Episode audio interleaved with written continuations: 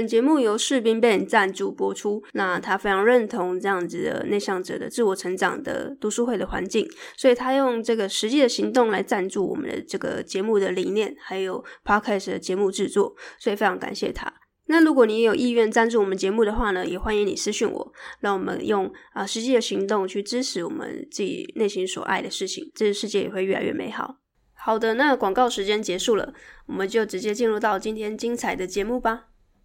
Hello，欢迎回到内向脑没烦恼的 Podcast 节目，我是主持人脑科学的妹。每周四我都会在我的 Instagram 直播，邀请创作者来聊聊他们的故事。那这是今年我给自己的一个挑战，就是跨越舒适圈。我希望我自己在二零二二年结束之前呢，可以结交三十位创作者的新朋友。那今天的分享姐是第二十三位。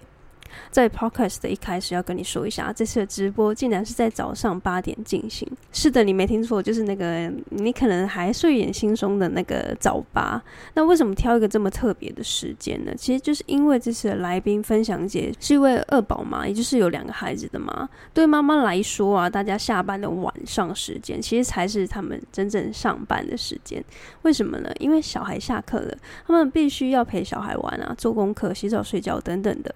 因此，这次的直播也就比较早。好，那今天讲到这边就顺便广告一下，就是如果你是一位创作者，你也想要来跟我一起有这个 IG 直播的交流的机会呢，那欢迎你到我的 IG 来私讯我，说你听到这个 Podcast，然后你也想要来啊、IG 直播。那我们就会有可能会有一次创作交流的一个机会。话说回来，分享姐是谁呢？分享姐她其实是我 Mastermind Group 的一个伙伴之一，也是伙伴里面唯一有有小孩、有家庭的妈妈。但是已经被小孩的喜怒哀乐填满了生活。应该是忙得不可开交的他，为什么还想要网络创业呢？就必须说到分享姐的背景，因为她不仅仅是一个二宝妈，她还是一位从马来西亚远嫁到台湾的一个二宝妈。那这个漂洋过海的思念，并没有因为忙碌的生活淡忘。反而更是因为如此，他更想要有一个远距工作的机会，所以他一脚就踏进了网络创业啊、投资理财的道路。他发现啊，那种带着电脑到处可以上班的工作形态，才是他可以自在的在啊马来西亚还有台湾两地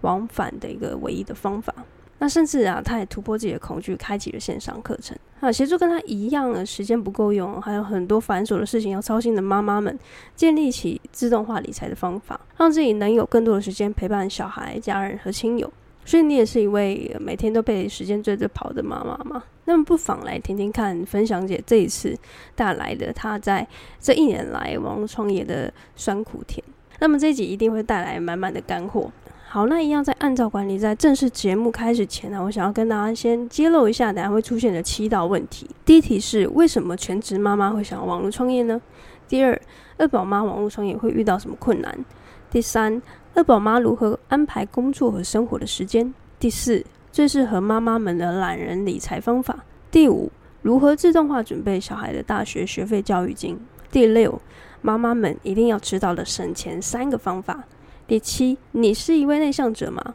给新手妈妈网络赚钱的一个建议。好，那在节目真正开始之前，一样上下警语，就是直播之后这个音档有一点点受损，所以一样是注意一下音量，还有中间可能有一些片段可能会断掉，断断续续的，再请各位包容。好，准备好了吗？我们就直接进入到今天第二十三集的最适合妈妈们的懒人理财方法直播现场。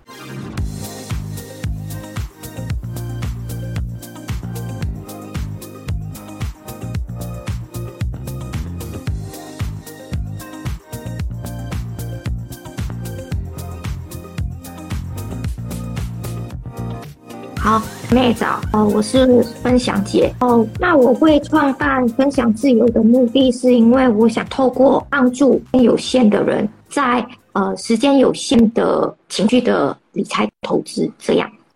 好，分享姐现在目前是在经营部落格，为什么想要经营部落格？因为我是远嫁的妈妈嘛，然后呃在台湾有就是去正式上班这样子，然后可是就是你知道船厂通常就是呃有他们的。配置是有限的，或者是说，呃，就是请假的话，就是更没有希望。所以我后来就是一直在想，有没有方法让我可以回家久一点。所以我就开始这样子。然后第二个呃因素是因为我觉得就是，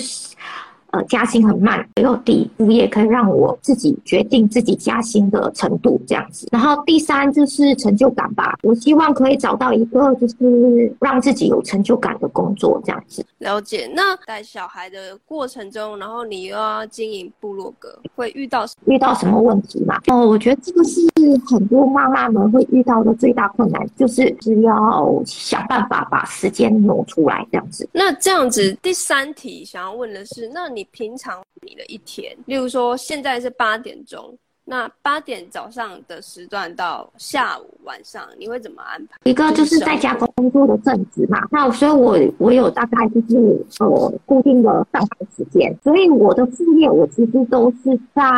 就是小孩睡觉过后做的大部分，然后嗯。我是在早上的时候就安排好我晚上要做什么东西，就是我父母要做什么东西。然后我小孩如果就是一哄完他睡觉过后，然后我就会马上进入状况。然后六日的话，基本上我就是陪伴小孩的时间。然后晚上还是会做副业这样子。然后顾小孩的时候，我就会嗯争取时间，就是用听的，然后来学习。嗯哼。好，所以就是妈妈的一天会比嗯没有小孩，像我没有小孩，我就会觉得没有办法想象，如果有小孩之后，时间又会怎么被就是填满，因为我们现在没有家庭要顾的状况下，就已经觉得可能时间已经不是很够用，那所以我觉得妈妈的时间管理也会是非常重要的，所以今天分享姐哦。让你就是一个让就是荧幕前啊，或者是你在看重播，你可能会知道说你现在的生活的状况，可能你觉得已经被时间追着跑了，但是总是会还有人可以再挤出时间做其他的事情，所以那今天的故事就会是给你一些参考。好，那直接就是进入到第四题的重点，就是第四题我们就是跟这次的主题相呼应。就是你会怎么推荐像没有时间的大忙人或者是妈妈们，他们最懒人的投资方法呢？或是理财的方法也可以。我觉得最适合妈妈们的懒人理财方法就是是存钱自动化、缴费自动化、投资自动化。像存钱自动化的话，你可以把你的钱或者是说你的薪水，呃，给分配好。怎么分配呢？可能就是储蓄，你可以把它分为储蓄、投资、花费，呃，还有什么教育等等。然后你把它呃，就是嗯规划好之后，然后你再把这些规划好的分别就是呃放在不同的账户里面。然后不同的账户，然后你就你每次就是可能薪水一进来。那你就把这些薪水，呃，自动转账到个别的账户，它就会帮你直接存，然后你就不用担心每个月会花太多，因为你已经把你的钱给控制住了，所以你就是嗯，它就是会自动化的帮你把钱给就是呃分配好，所以你就花你可以花费的账户这样子做就可以了，所以你不会花到。其他的账户里面的钱，然后你这样子的话，你的存钱速度会也会比较快。然后，当你把那个理财的自动化后，你会发现其实你不用花太多心思在理财上面。好，那这样子的话，是不是就变成你要设大概两到三个的账户？对，那薪水进来就直接转出去这样。两个到三个，其实我用的是子账户，所以我其实有收到，我还是我还我分的还蛮细的，我就是呃有收到四个还是五个，对，对，就是其实分配自己就是，嗯，对，就是看自己所所需。你用子账户的话，有一个呃好处，就是因为子账户它就是子账户的意思就是呃。像玉山银行嘛，你可以开一个账户，然后下面你又可以设，它这个总账户下面又可以设一些呃小的账户这样子，然后你在领钱的时候，你只会看到你总账户的钱，这样子你就不会花到更多的钱，因为你不知道你有其实有还有其他的钱这样子，那它就是每个月来你就进去你的那个总账户，然后你的总账户，你你如果设定好的话，它就会自动拨到你的子账户上面。然后它它有一个好处就是，因为你这样转的话就不用手续费，因为都是在同一个预算银行里面嘛，对吧？管理上面会比较简单。嗯哼，所以就是、嗯、呃，变成你还是要手动去转，就是玉山银行的母账户，不用不用。呃，就是如果你薪水一来是直接在母账户的话，那个它就会自动转账到你的子子账户。如如果你把子账子账户设定好的话，那如果你薪水不是在玉山银行的话，那你就可能用自动转账，把它直接直从另外你的薪水入账的那个户头转到你的玉山银行呃母账户里面，然后它再自自动分配这样子。就是多一个步骤，你就是要设一个自动转账的步骤，这样子还是可以自动化。嗯，那我有个问题，欸，就是假设我今天都设定好了，也都照你的步骤都弄好了，但是我今天就是有一个非常想要买的包包，那我就是又全部把它解掉，这样不就没用了吗？对，这样就没用。嗯，可是你会很麻烦吗？就是，嗯，你会比较麻烦，所以你的那个子账户你不要设可以有金融，金融做就就不要设有金融卡，就是让你比较难去提领。可是你在母账户你是没有办法提领到子账户的钱，你还要去做一个动作，就是你把它结了，然后把它转到母账户，那你你会这样麻烦去买一个包吗？如果你会的话，那就是那就是你可能比较不容易存钱。可是，如果你觉就是比较懒的话，那你就会，如果用这个方法，你就可以存到钱，这样子，就是人性嘛。因为就是你还要做很多步骤嘞，你还要把那个子账户，就是可能把它呃的钱转到总账户，你才可以用啊。你不是直接可以拿它里面的钱去用，你要你要做一个步骤，就是转。嗯哼，了解，嗯、就是把。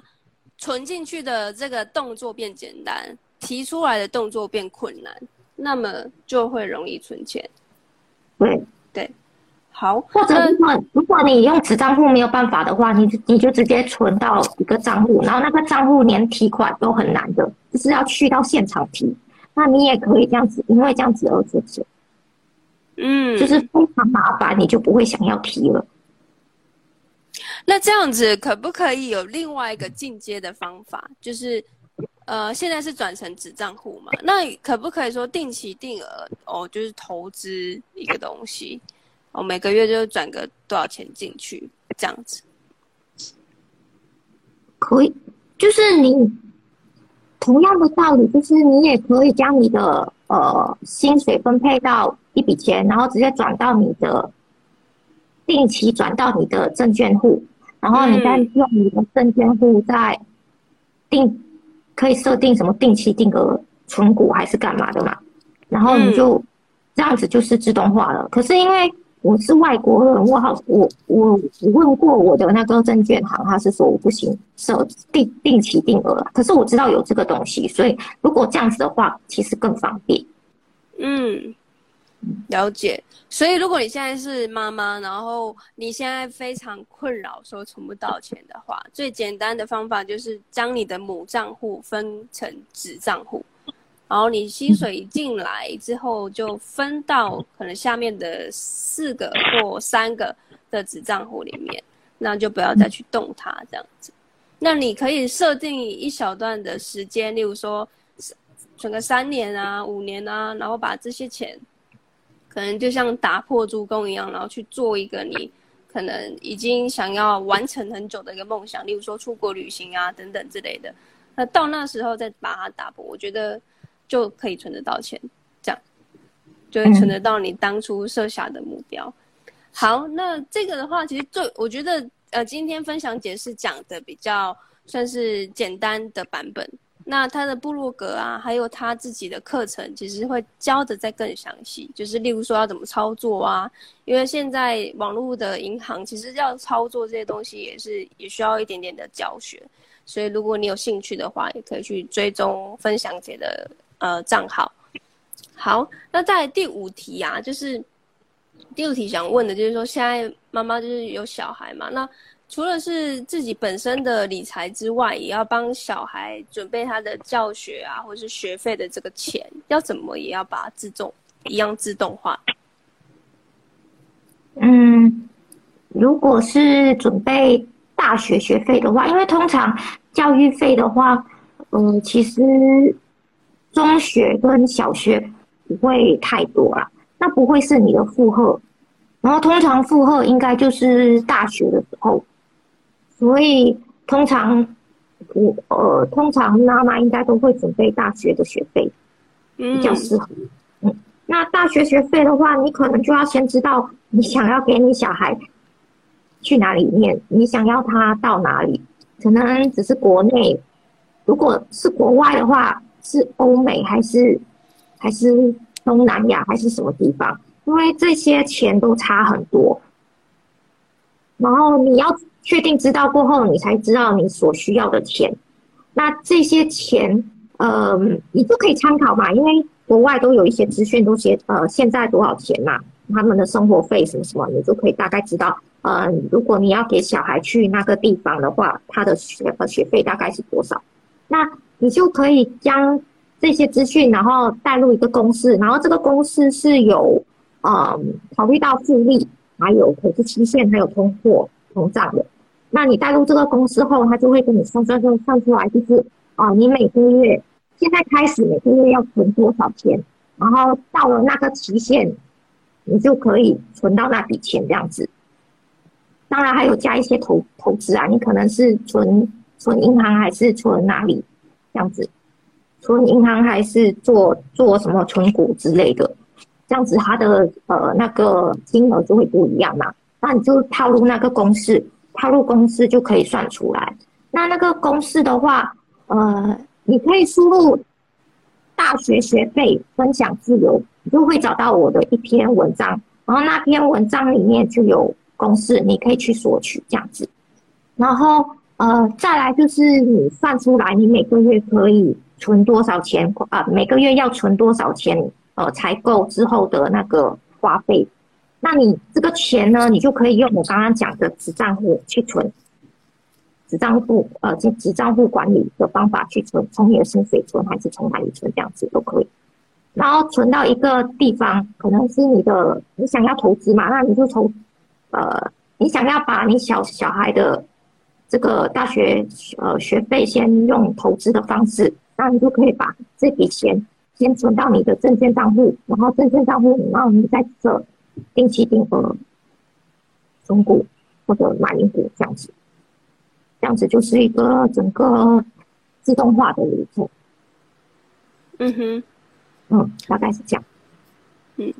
我觉得这个很不容易，因为就是例如说，现在的小孩，可能你现在的小孩可能才三岁，那你就要帮他存到可能二十岁的这个教育金，其实算是蛮长期的一个存钱的过程，所以这是需要非常 非常长、非常有毅力的这个存钱的这个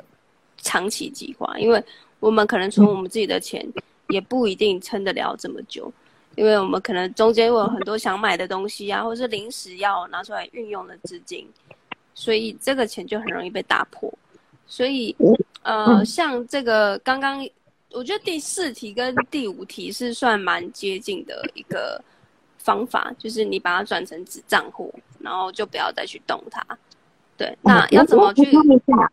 嗯，我补充，我补我补充一下，因为你刚刚说有点难存，因为妈妈也没有很多钱的，对，我就 算再钱，其实就是如果是这样的话，其实我自己就是想说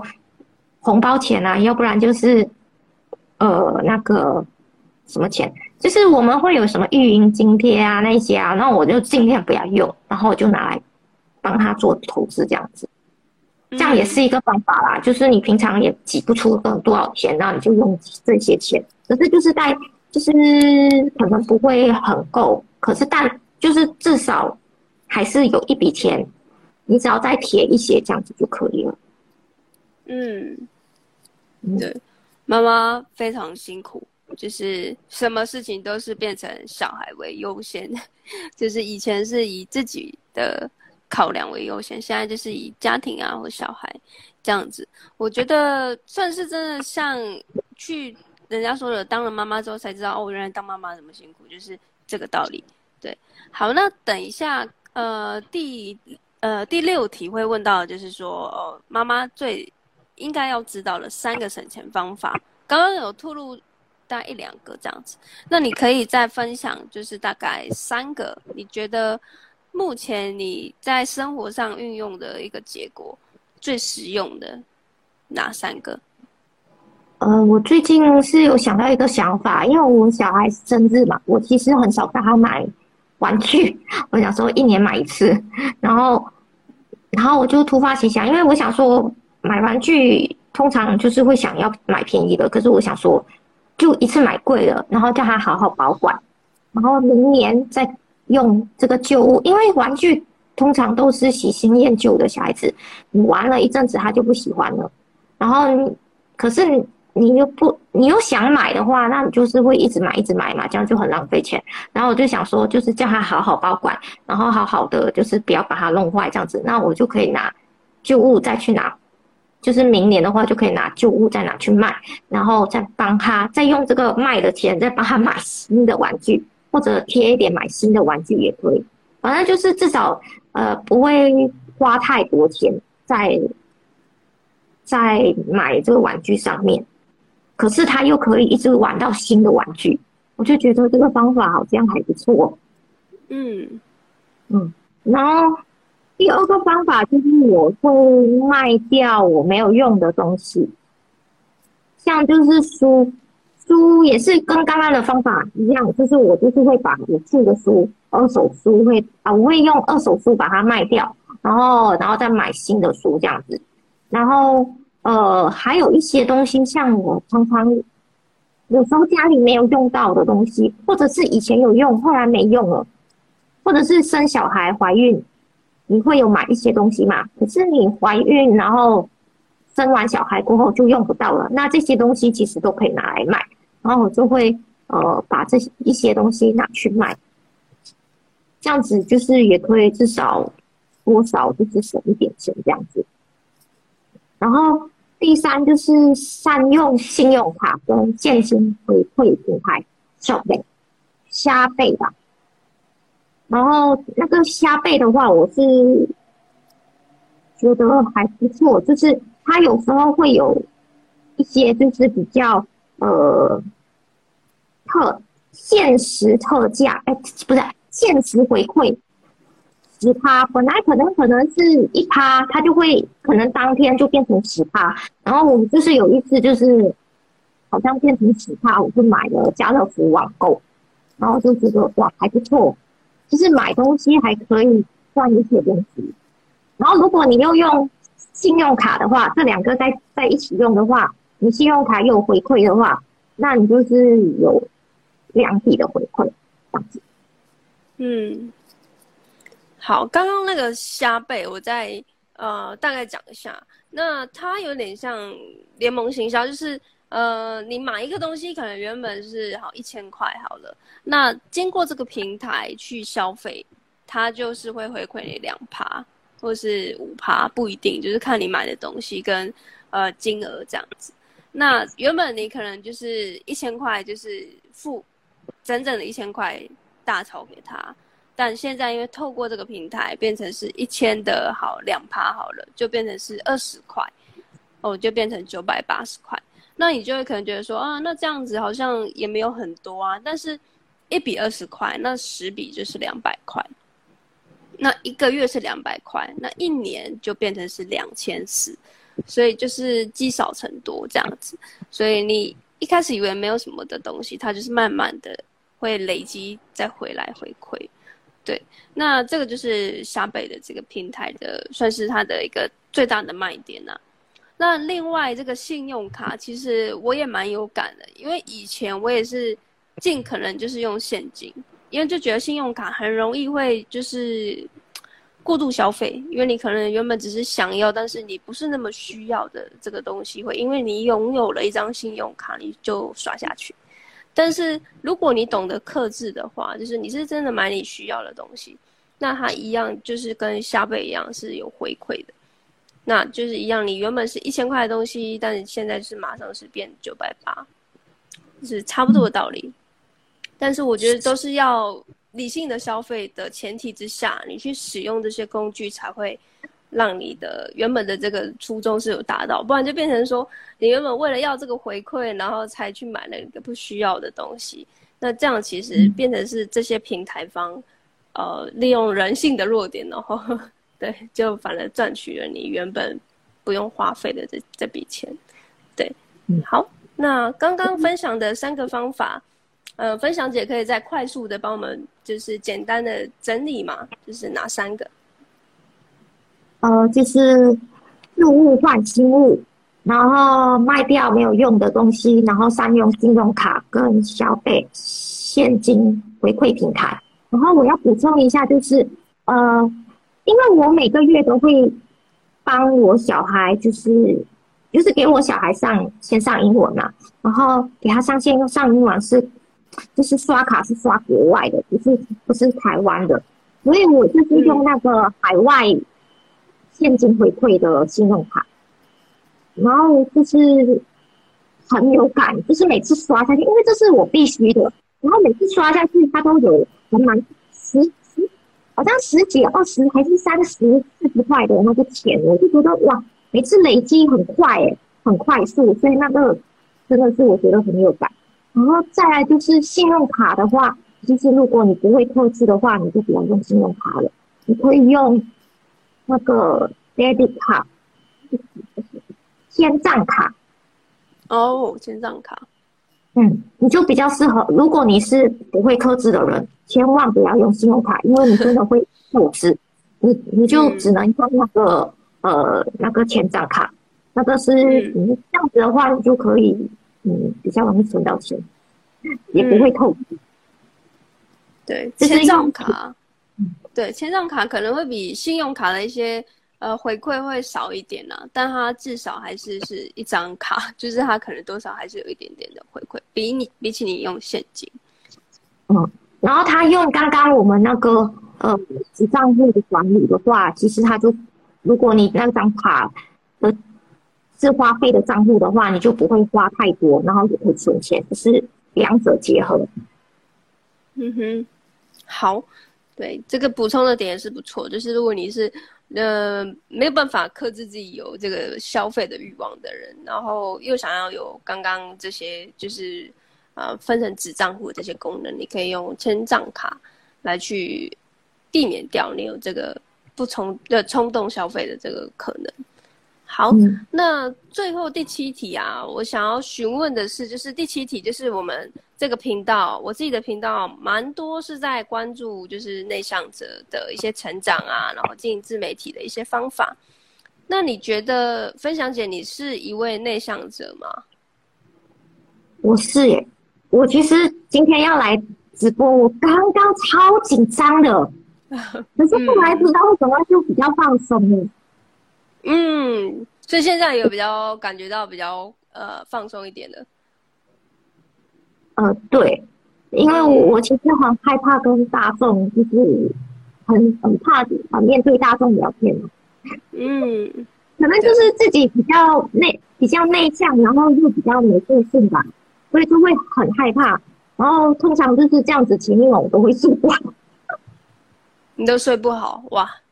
睡不好，因为我会担心啊，就是就是前一天如果要有什么，就是面对大众讲话的那个时刻，我就会就是就是会比较没有比较紧张一点啊。嗯，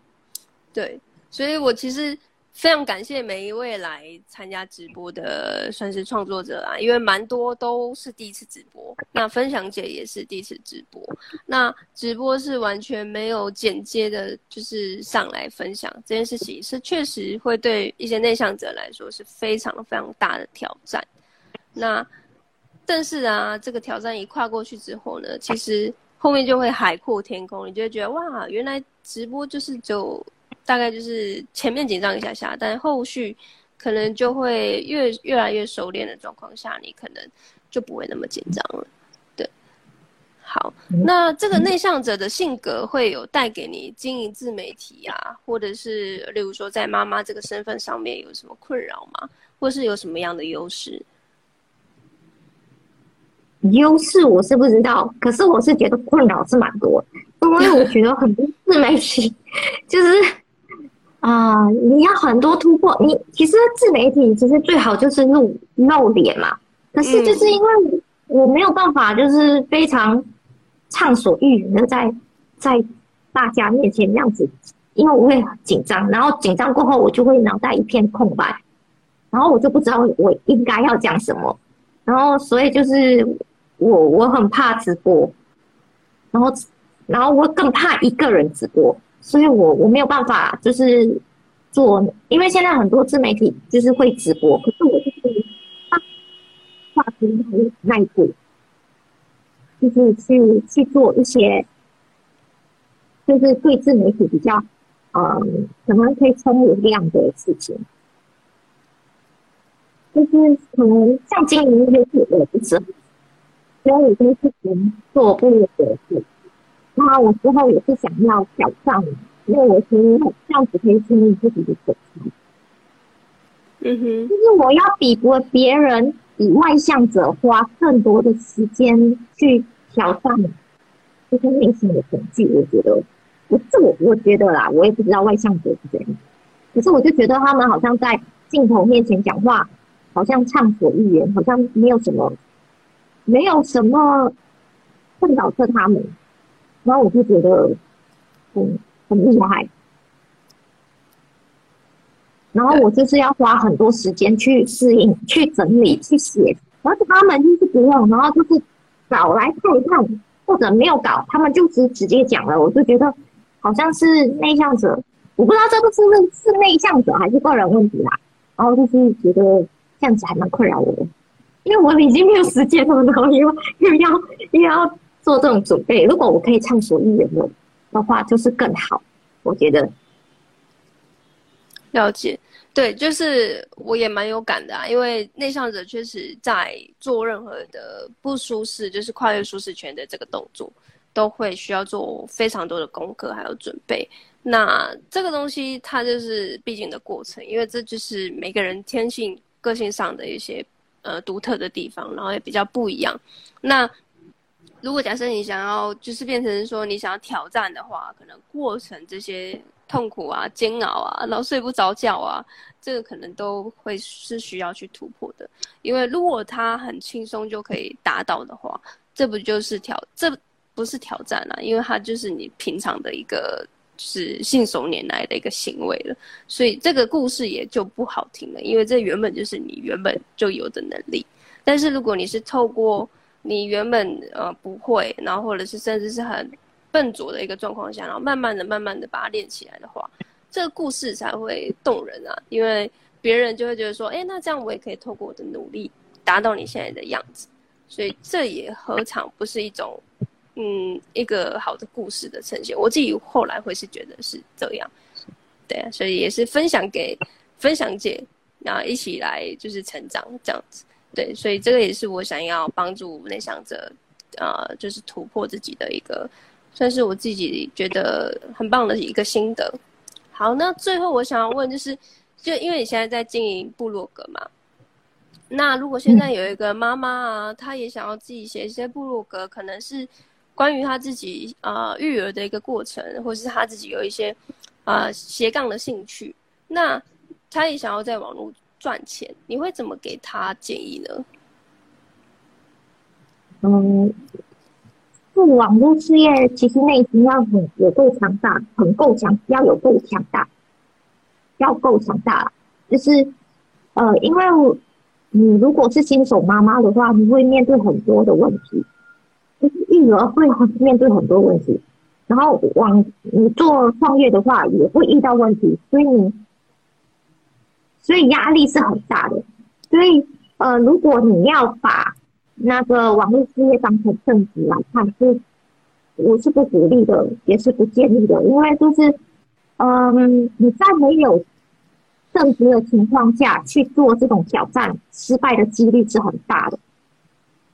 你要就是你要让你可以成功的话，我觉得你还是要有一个正职，因为你现在因为在没有正职的情况下，我自己有过嘛，因为当时呃就是呃我的我之前是呃从船厂然后变成类似自媒体的工作，可是是兼差。然后那时候渐渐兼到一半，然后就突然做他没有了，然后我就有做了短暂的，就是全职妈妈。哇，内心真的很煎熬，因为你，你虽然你你在那个呃，当时我就是，虽然当时我已经有一些收入了，就是从自媒体赚了一些收入，可是那时候还没有办法 cover 我自己的生活，然后我就会压力很大，因为我已经就是。又多了一个小孩了，不是我一个人吃，又多了一个小孩要吃，所以我就会，然后又想给小孩更好的，不想给他，就是因为要省，然后这个也不可以给他，那个也不可以给他，你就想要就是买东西给他，然后你又自自己又觉得自己没有赚很多，然后那时候那个内心煎熬是很难用言语，所以在这种情情况下，其实。你如果不是很难再坚持，所以我就是，我其实后来我就直接想，其实我就吃了一个月、两个月，然后我就就是再去找工作这样子。我觉得这样子会会比较容易让我持续一直坚持，就是在创作方面。嗯哼，所以就是变成。呃，如果你确定要在网络赚钱，可能内心要够强大。但是我觉得妈妈们其实都已经内心很强大了，因为其实你要生从呃怀胎十个月啊到生产，然后整个过程，我觉得已经是非常不容易的一件事情。然后更何况分享姐还生了两个呃小朋友，那这个过程其实都